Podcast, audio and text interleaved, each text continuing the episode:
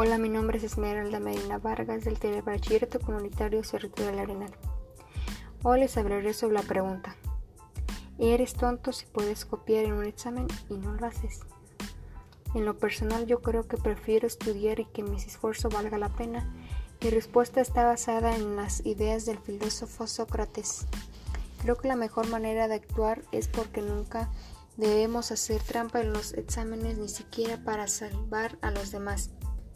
Para concluir, recomiendo a algún alumno de telebachillerato que nunca haga trampas en el examen, ya que tarde o temprano llegan las consecuencias. Muchas gracias por su atención.